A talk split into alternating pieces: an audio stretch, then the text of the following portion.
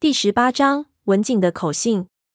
定主卓玛要见我，我看着扎西，有点莫名其妙，因为我和那个老太太从来没有说过话，也没有任何的交流，甚至我都不是经常见到她，她怎么突然要见我？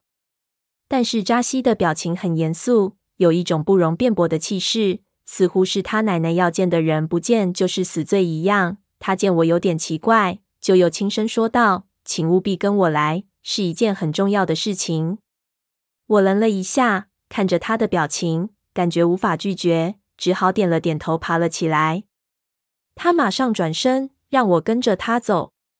定主卓玛的休息的离我们的地方很远，中间隔了停放的车子，大概是嫌我们太喧嚣了。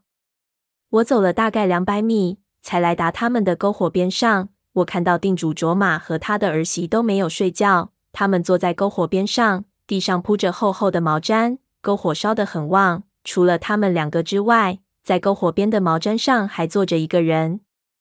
我走近看时候，更吃了一惊。原来那一个人不是别人，正是闷油瓶。闷油瓶背对着我，我看不到表情，但是闪烁的火光下，我发现定主卓玛的表情有点阴雾。我一头雾水的走到篝火边上，心说这真是奇了怪了，这个老太太大半夜的。偷偷找我们来做什么呢？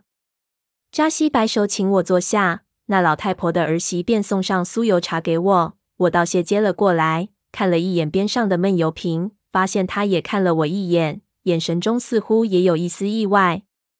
随后，扎西看了看我们身后营地的方向，用藏语和定主卓玛轻声说了什么。老太婆点了点头，突然开口，就用口音十分重的普通话对我们道：“我这里有一封口信。”给你们两个，我和闷油瓶都不说话。其实我有点莫名其妙，心说会是谁的口信。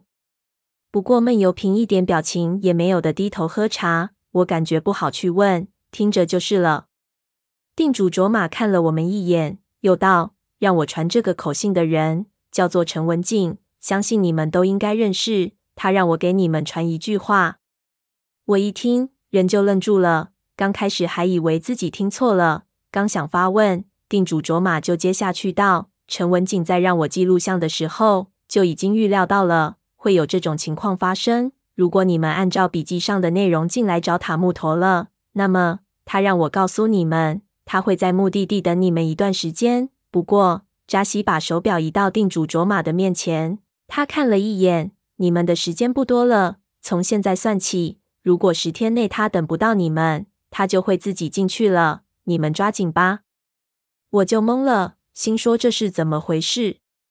目的地，文景在塔木陀等我们。这一下脑子就僵了，看向闷油瓶，这一看不得了。闷油瓶也是一脸惊讶的神色。不过只有几秒钟的功夫，他就恢复了正常。他抬起头看向定主卓玛，问道：“他是在什么时候和你说这些的？”定主卓玛冷冷道：“我只传口信，其他的一概不知道。你们也不要问。这里人多耳杂。”说着，我们全部条件反射的看了看营地的方向。闷油瓶微微皱了皱眉头，又问道：“他还好吗？”定主卓玛就怪笑了一下：“如果你赶得及，你就会知道了。”说着，挥了挥手，他边上的媳妇就扶着他站了起来，往他的帐篷走去。看样子。竟然就是要回去了。我站起来想拦住他，却被扎西拦住了。他摇了摇头，表示没用了。不过这时候，定主卓玛却自己转过头来，对我们道：“对了，还有一句话，我忘记转达了。”我们都抬起头看着他，他就道：“他还让我告诉你们，他就在你们中间，你们要小心。”说完，他继续转身进了自己的帐篷里。留下我和闷油瓶两个人，傻傻的坐在篝火前面。我看向闷油瓶，他却看着火，不知道在想什么。我就问他道：“这究竟是怎么回事？为什么这口信会传给我们两个？”他却不回答，闭了闭眼睛，就想站起来。我看他这种态度，一下子无数的问题冲上脑子，人就有点失控，一下把他按住，对他道：“你不准走。”他转头淡淡的看了我一眼，还真的就没有走，坐了下来，看着我。他这行为很反常，我还以为他会扬长而去，一下我自己也愣了，不知道说什么好。他看着我，问我道：“你有什么事情？”我一听就心中火大，道：“我有事情要问你，你不能再逃避，你一定要告诉我。”他把脸转回去，看了看火，说道：“我不会回答的。”我一下就怒了，叫道：“他娘的！为什么？你有什么不能说的？你耍的我们团团转，连个理由都不给我们，你当我们是什么？”他猛地把脸转了过来，看着我，脸色变得很冷。你不觉得你很奇怪吗？我自己的事情为什么要告诉你？一下我就为之语塞，支吾了一声。一想，是啊，这的确是他的事情，他完全没必要告诉我。气氛变得很尴尬，我也不知道说什么好了。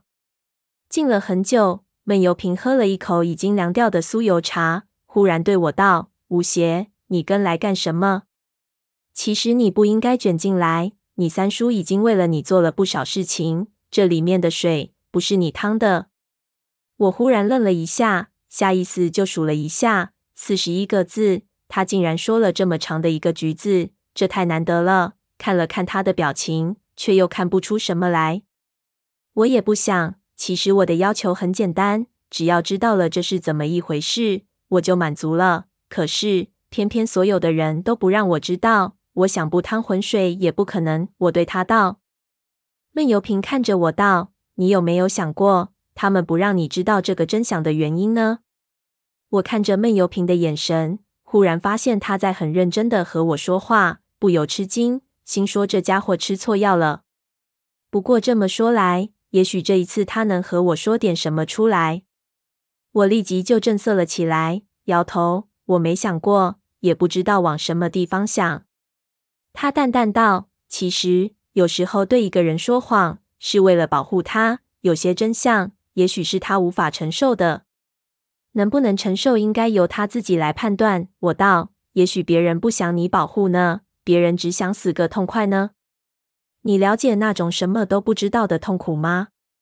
闷油瓶沉默了，两个人安静的待了一会儿，他就对我道：我了解，然后看向我，而且比你要了解。对于我来说，我想知道的事情远比你要多，但是。我没有任何一个人可以像你一样抓住去问。我一下想起来，他失去过记忆，就想抽自己一个巴掌，心说什么不和他去比，却和他比这个。他继续道：“我是一个没有过去和未来的人，我做的所有的事情，就是想找到我和这个世界的联系。我从哪里来？我为什么会在这里？”他看着自己的手，淡淡道：“你能想象会有我这样的人？”如果在这个世界上消失，没有人会发现，就好比这个世界上从来就没有我存在过一样，一点痕迹都不会留下吗？我有时候看着镜子，常常怀疑我自己是不是真的存在，还是只是一个人的幻影。我说不出话，想了想才道：“没有你说的这么夸张。你要是消失，至少我会发现。”他摇头，不知道是什么意思，说着就站了起来。对我道：“我的事情，也许等我知道了答案的那一天，我会告诉你。但是你自己的事情，抓住我是得不到答案的。现在这一切对于我来说，同样是一个谜。我想你的谜已经够多了，不需要更多了。”说着就往回走去。你能不能至少告诉我一件事情？我叫了起来。他停住，转过头看着我。你为什么要混进那青铜门里去？我问他。他听完，想了想，就道：“我只是在做汪藏海当年做过的事情。”那你在里面看到了什么？我问道。那巨门后面到底是什么地方？他转头拍了拍身上的沙子，对我道：“在里面，我看到了终极，一切万物的终极。”终极？我摸不着头脑，还想问他。他就朝我淡淡笑了一下，摆手让我别问了，对我道：“另外，我是站在你这一边的。”说着，慢悠悠的走远了，只剩下我一个人。我一下就倒在沙地上，感觉头痛无比。